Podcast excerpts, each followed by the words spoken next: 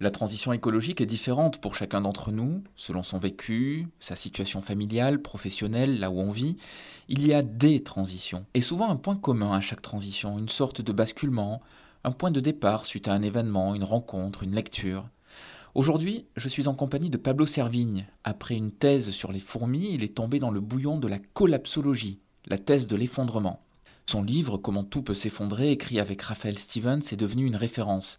Il est désormais porte-parole de cette idée selon laquelle nos modes de vie pourraient nous mener à tout réinventer pour un monde meilleur, mais après un effondrement. Tout est parti de livres, rencontres et d'un accident de la route.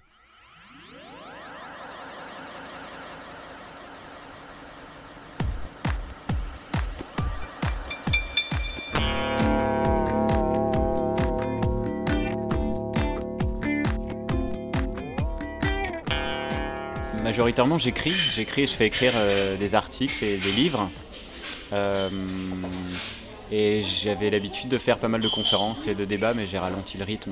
Mais surtout, j'ai une vie de famille, euh, des enfants, on fait des travaux à la maison. C'est surtout ça le, gros là. L'effondrement, même si vous avez eu l'occasion quelquefois d'expliquer votre pensée, vous pouvez nous dire en quelques mots ce que c'est que ce concept? Ouais, c'est que j'ai découvert, euh, bah, on connaît tous hein, la crise climatique il y a des années. Donc moi je suis issu du milieu scientifique, donc j'avais accès aux publications euh, directes, la biodiversité, euh, l'épuisement des ressources. et puis je, fouillais moi les crises géopolitiques, financières et, toutes les, disciplines en fait que je viens de citer, elles, elles, subissent des effondrements, elles vivent des effondrements, des mini effondrements, des moyens, des grands. Et en fait j'ai découvert que euh, toutes ces disciplines étaient liées, qu'il y avait des effets dominos, boules de neige, qui pouvaient faire ce qu'on appelle un effondrement systémique global. De quoi bah, De notre société, de notre civilisation, voire plus du système Terre, de la biosphère.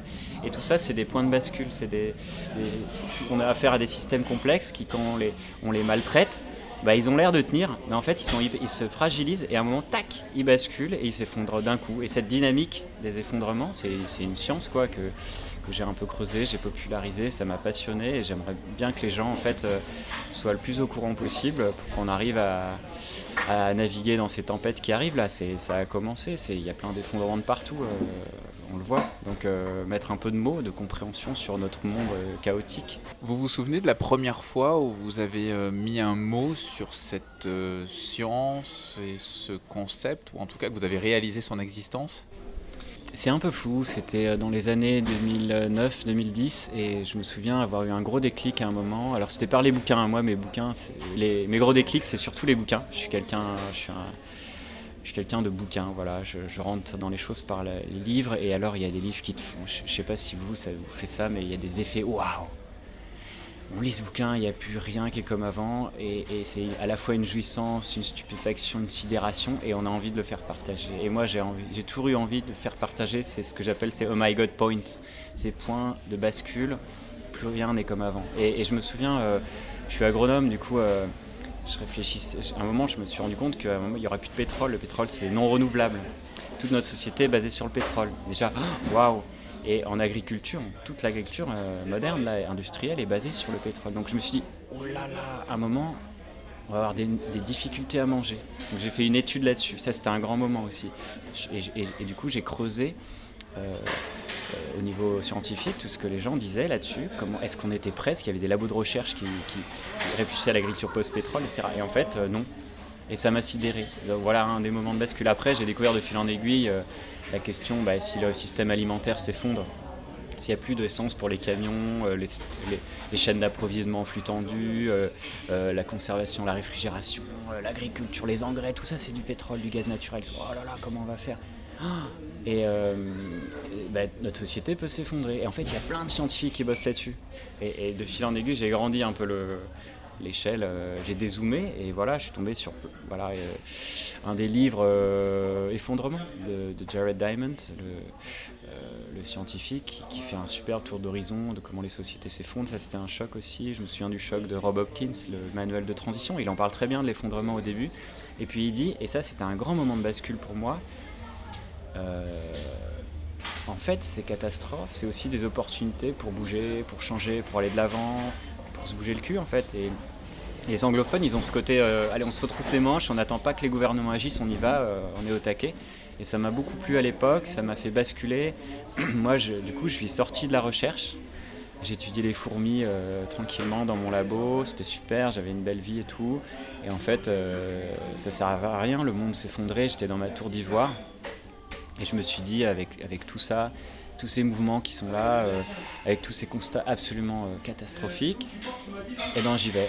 je vais passer ma vie à ça, à informer les gens, à comprendre, à analyser, à transmettre. Euh, et dès que j'ai quelque chose qui me passionne, j'essaye de transmettre la passion pour, que les gens fassent ce qu'ils veulent après. Moi, c'est pas à moi de dire aux gens ce qu'ils doivent faire, mais voilà, ça c'était un grand moment de que J'ai quitté la recherche pour faire de l'éducation populaire, me démerder. Alors j'ai un peu galéré au début, j'ai fait des confs et des livres et des articles de fil en aiguille euh, le message euh, à, à, porter parce que là depuis un an on entend que ça et c'est super c'est enfin quoi enfin. À quel moment vous avez compris que ça pouvait être pour vous personnellement un avenir ce travail-là et que vous pourriez euh, en vivre en définitive parce que c'est quand même une activité professionnelle à plein temps aujourd'hui j'imagine. Ah ouais mais j'ai jamais raisonné comme ça en fait j'ai jamais fait quelque chose dans ma vie euh, pour l'argent.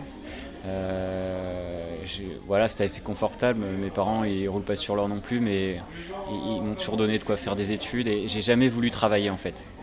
C'est bizarre, hein, mais bon, je suis aussi, euh, j'ai fait ma formation politique dans le milieu anarchiste. Le travail, c'est l'exploitation, voilà, et, par les bouquins, encore une fois, j'ai découvert tout ça. Et, donc je voulais pas enrichir euh, des patrons, travailler pour l'État, ça me disait rien. Et je voulais pas travailler pour les gens. Je voulais pas travailler tout court. Euh, je voulais avoir une raison de me lever le matin. Et euh, du coup, j'ai galéré. Voilà, il faut trouver des, manières de vivre avec le moins possible. Et à un moment, je suis sorti de la recherche. Euh, bah, la recherche, j'avais eu une bourse, du coup, euh, voilà, j'avais un peu d'argent pour faire mes recherches. Et du coup, en sortant, je me suis dit, j'avais une, voie tracée, je pouvais être chercheur. Et, je me suis dit, qu'est-ce qu'on fait quand on est un télo Qu'est-ce qu'on peut. Bah, on peut vendre des articles à la presse, on peut. Euh, enfin, non, je peux écrire les articles que je veux, et s'il y a quelqu'un qui les achète, c'est cool. C'est ça que je me suis dit je peux parler aux gens. Et à un moment, je me suis rendu compte, les gens, ils, bah, payaient aussi pour venir aux conférences. Au début, euh, c'était que dalle, hein. c'était 50 euh, balles par conférence. ça me demandait euh, deux semaines de travail, c'était n'importe quoi. Et puis de fil en aiguille, voilà, j'ai essayé de, de, tenir le coup comme ça. et c'est que maintenant, après 10 ans, je commence un peu à avoir euh, de l'argent arrivé. Donc ça n'a jamais été le but, l'argent. Si, tu, si, si, tu veux être riche, faut pas faire écrivain, euh, surtout pas. Et en fait, euh, j'ai fait ouais, 4 ans d'éducation populaire en Belgique, c'était payé par des assos, c'était à mi-temps. J'ai maximum mi-temps, mais que sur des thèmes que j'aimais. Je leur ai dit, je bosse là-dessus, mais que, que, si je suis d'accord avec les thèmes. Donc pour moi, ça n'a jamais été un travail. C'est vraiment, j'ai pas le temps de travailler. Je dis aux gens, pourquoi quand ils me demandent pourquoi je travaille pas, je leur dis, je pas le temps. Il y a trop de trucs à faire euh, vraiment euh, essentiels dans la vie. Des livres euh, vous ont amené dans ce, ce, mouvement de, basculement, donc. en tout cas, c'est à travers les livres, à travers peut-être certaines rencontres aussi. Lesquelles? Ouais, il y a des rencontres. Hein. Les, livres, c'est des rencontres aussi en indirect. Hein.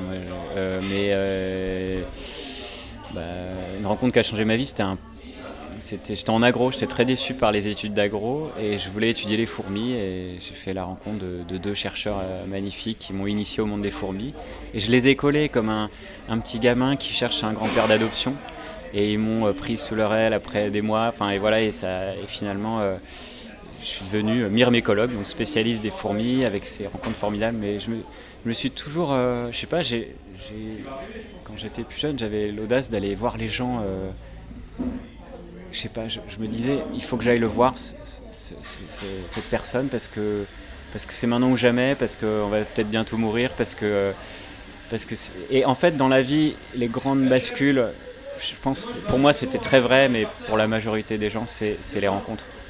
C'est ça qui fait basculer les gens. Pour moi, un livre, c'est aussi une rencontre indirecte d'un auteur qui a écrit au XVIIIe siècle quelque chose. Quand j'ai lu Darwin, c'est magnifique. Quand j'ai lu Kropotkin, le prince anarchiste qui, qui a travaillé sur l'entraide, c'était une rencontre magnifique. Donc, euh, ouais, des, euh, rencontres après euh, militants, universitaires, militantes. enfin, il y en a eu plein. c'est vrai que c'est une succession de, bascules. J'en ai pas une comme ça majeure qui m'a fait changer ma vie.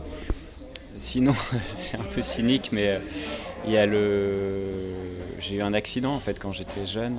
Je pense que c'était la clé de beaucoup de choses. J'avais 14 ans j'ai eu un accident de la route. C'est un bus qui m'a roulé dessus. Et donc là j'ai failli mourir et je dis souvent que je suis à, ma, de ma deuxième vie. Je suis déjà mort sur le bitume. Et d'avoir eu cette proximité avec la mort, avec la vulnérabilité, ça, je trouve, je l'ai rencontré chez beaucoup de gens qui ont vécu une maladie grave ou un accident, mais ça fait aller à l'essentiel. Et, euh, voilà, l'essentiel, c'est bah, je, sais qu'il y a une personne importante, je vais la voir. Je toque à son bureau, je m'en fous, bonjour, je suis personne, mais je voulais juste boire un café avec vous, euh, je vous trouve génial, je vous aime. Pour les livres, c'est pareil, et on va à l'essentiel. Et, c'est marrant parce que la question du collapse, de l'effondrement de notre, monde, en fait, de, sa finitude, de se rendre compte de la vulnérabilité de notre monde, et eh ben c'est ça. On, peut mourir euh, très bientôt à l'échelle globale. Et eh ben on n'a plus qu'une petite vie à vivre. On ne sait pas hein, la longueur que ça aura, euh, un an, deux ans ou cent ans, on s'en fout, mais c'est juste qu'on va à l'essentiel. On dit qu'on à sa famille, à ses enfants, à ses amis, qu'on les aime, on passe du temps avec eux. Il y a des choses qui importent, ben on y va. Voilà. Et on, enlève le futile. Quand vous avez réalisé euh, ce potentiel effondrement euh, de notre civilisation, donc il y a à peu près une dizaine d'années, sur le plan personnel, qu'est-ce que ça a changé et comment vous en avez parlé à votre entourage? Très doucement, j'ai vite, vite, vite, mais vite perçu qu'il ne fallait pas chercher à convaincre. Il faut, c'est toxique parce qu'en fait, quand on se rend compte de tout ça, on se sent seul. On se dit, oh, mais j'ai encore découvert un truc de fou et personne n'est au courant. Et en fait, on n'a pas envie d'être seul pourquoi on veut convaincre? Pour pas être seul, pour partager notre boulet en fait, notre, la patate chaude, on la refile à quelqu'un, pour avoir, pour être dans l'empathie, le partage. Et en fait, euh, du coup, on cherche à convaincre le plus vite possible les gens et on, saoule tout le monde. On leur fait peur. Enfin, les, gens ils découvrent tout ça à leur rythme. Il faut pas forcer. Donc mon attitude, ça a été toujours de chercher à partager, pas de convaincre. Partager. Si tu veux partager les déclics de ouf que j'ai eu, bienvenue. Si tu me poses des questions, je te parle, mais je vais pas chercher à te convaincre, jamais. Et, c'est plutôt cette attitude. Euh, mais je reviens à la question juste d'avant, parce qu'elle me trotte dans la tête, c'est une belle question des rencontres. Euh, j'oubliais, très important, c'est la rencontre avec les non-humains, avec euh, toutes les autres espèces, avec les écosystèmes, avec les forêts, avec les ruisseaux, avec les... Et ça, en fait, on n'en parle jamais, mais c'est magnifique. Moi, je me souviens quand j'avais 4 ans, je crois, 3 ou 4 ans, je sais pas, j'ai vu mon premier insecte, un lucane cerf-volant, petit comme ça, euh, tout, petit, énorme plutôt, mais moi j'étais tout petit et je le voyais énorme. Et, et, c'est la première fois de ma vie que je voyais un monstre, un alien, c'était magnifique, il était beau et j'ai été stupéfait. Je me rappelle encore, il y a eu un avant, un après. La première salamandre que j'ai vue, mais c'était un choc monumental, c'était une sidération, c'était une rencontre intergalactique qui m'a bouleversé, qui me bouleverse encore d'ailleurs. C'est euh, euh, comment on peut, dans notre société, euh, faire abstraction de tout ça? Tu vois, les, rencontres euh, avec des magnifiques oiseaux, avec des paysages, je, trouve que ça compte, on n'en parle pas assez. Voilà, et du coup, j'ai fait des stages après, d'éco-psychologie, de rencontres avec la nature, tout, ça, j'en te parle dans le dernier bouquin. C'est extraordinaire. C'est des outils qu'on a pour euh, pouvoir aller faire ces rencontres parce qu'on n'est pas habitué. Nous, la nature, on est séparés. Et comment tu vas aller rencontrer un arbre? Comment tu vas dire à, je sais pas moi, une chauve-souris euh, que tu l'aimes, j'en sais rien, je dis des conneries, ou comment tu vas exprimer une fraternité avec un brin d'herbe? On a tout ça en nous, mais il faut le développer, et ça, c'est des rencontres magnifiques. Comment est-ce qu'on construit une vie familiale avec cette euh, conviction que euh, notre société telle qu'elle est aujourd'hui va s'effondrer? Je sais pas, comme tout le monde. Moi, c'est, j'ai pas beaucoup d'expérience en, construction de vie familiale. J'en ai fait qu'une. Je suis en train de la faire. Du coup, euh, je fais des essais-erreurs. Euh, j'ai pas de recul. Moi, je fais de mon mieux. J'en sais rien. J'ai, pas, pas trop de modèles ou de choses à dire. Enfin, comment dire. Je, je me sens pas de dire aux gens comment faire. Je sais juste que je fais au mieux. Je sais que tout ce que je découvre, tout, et que je partage avec le public, je le partage avec mon entourage, c'est clair, c'est mon premier public. Donc si ma compagne, mes amis proches n'étaient pas, ma famille proche, n'étaient pas en phase avec tout ça, pas forcément d'accord, mais qui partagent un peu cet élan, bah, les liens se, détendraient. Enfin, je veux dire, il y, a plein, ça j'en ai entendu beaucoup, hein, des anecdotes de, collapsologues, des, gens qui se passionnent pour l'effondrement, et, leur couple bat de l'aile au début, et puis en fait ça, crache, c'est pas possible parce que ça, ça remet en cause toute notre vision du monde, du futur, de l'avenir, de, qui on est sur cette planète, de qui on est en tant qu'être humain, en tant que personne. Et donc c'est une question spirituelle, très profonde. Si t'es pas en phase avec, avec la personne avec qui tu vis, bah ça craque, ça craque, c'est pas le même horizon, c'est pas les... Voilà. Donc c'est ok hein, que ça craque, je veux dire... Euh, au contraire, ça, ça, met en, évidence des tensions. Et puis, et puis à l'inverse, ça peut créer des couples. C'est le fait de, partager une même vision, euh, c'est aussi, euh, ça, crée des liens. Donc moi, je me pose pas la question de la famille. On me demande souvent sur les enfants. Pourquoi tu fais des enfants? Bah, je sais pas. C'est un élan de vie, moi. Je, c'est pas la tête qui décide, hein, euh, forcément. Les enfants, euh, non plus. Des fois, c'est pas très rationnel tout ça. Donc, euh, on fait au mieux. Dans votre discours, on sent bien que cette thèse de l'effondrement, elle est désormais, j'allais dire, fondatrice euh, de votre existence, euh, de votre personnalité, sans doute de votre quotidien. Elle est présente euh, tous les jours et vous m'avez dit tout à l'heure, c'est un projet de vie maintenant, de vulgariser, de faire savoir et de partager auprès du plus grand nombre ce, concept, ses conséquences, les aboutissements possibles, etc., dans leur complexité, mais aussi en les vulgarisant. Comment vous, quand vous regardez un petit peu dans le rétroviseur, avant donc euh, l'appréhension de ce sujet et son, sa digestion, j'allais dire, et après, vous avez le sentiment d'avoir un poids, d'avoir une responsabilité, de vivre avec quand même quelque chose d'un peu un gros sac à dos là Ouais, quand même, c'est un gros sac à dos. Hein. Mais en fait, c'est juste la question de la mort. La question de la mort, c'est un gros sac à dos. Hein. Quand on est petit, on découvre qu'on va mourir, quand on découvre que nos parents vont mourir, que tout peut mourir, bah on vit avec toute la vie. C'est juste que là, euh, notre société, je trouve, a pas trop l'habitude de porter ce sac à dos. On préfère pas le voir. Et là, le voir en face, le voir à l'échelle globale, voir que les animaux meurent en masse, les forêts, euh, nos proches, c'est vraiment, euh, c'est vraiment dur. Et comme on n'a pas l'habitude, c'est encore plus dur. Après, moi, j'en ai fait du coup une activité principale. Et c'est vrai que je l'ai cherché. Je me sens plus à l'aise avec la question de la mort et des souffrances, peut-être à cause de mon accident, j'en sais rien. En tout cas, ça me permet de rester dedans. Je sais qu'il y a des gens qui découvrent ça et ils préfèrent pas rester dedans et je comprends tout à fait. C'est anxiogène, ça provoque de la tristesse, de la colère, beaucoup de choses. Mais euh, en fait, je continue euh, à faire ça surtout parce que ça me permet de rencontrer des gens. On parlait des rencontres tout à l'heure. Et c'est ça, que je trouve beau dans la vie, c'est les liens et les rencontres. Et, là, et d'aller à l'essentiel, de partager des, sujets fondamentaux, essentiels, qui touchent au plus profond de chacun de nous. Je trouve qu'il y a beaucoup d'authenticité après dans les rencontres. Et ça, j'aime beaucoup, beaucoup de gratitude, beaucoup de. Euh, voilà, on amène du noir et en fait, il y a toujours de la lumière qui sort. Et, c'est les deux, c'est ce mélange clair-obscur que j'aime beaucoup et c'est les rencontres. Tant que ça me permet de rencontrer des gens, c'est OK. Dernière question, un conseil lecture S'il y en avait un. Ça, c'est vache. Euh, ça, c'est vache. Je reçois plein de bouquins là en ce moment. Euh, il y a plein de trucs qui sortent sur l'effondrement.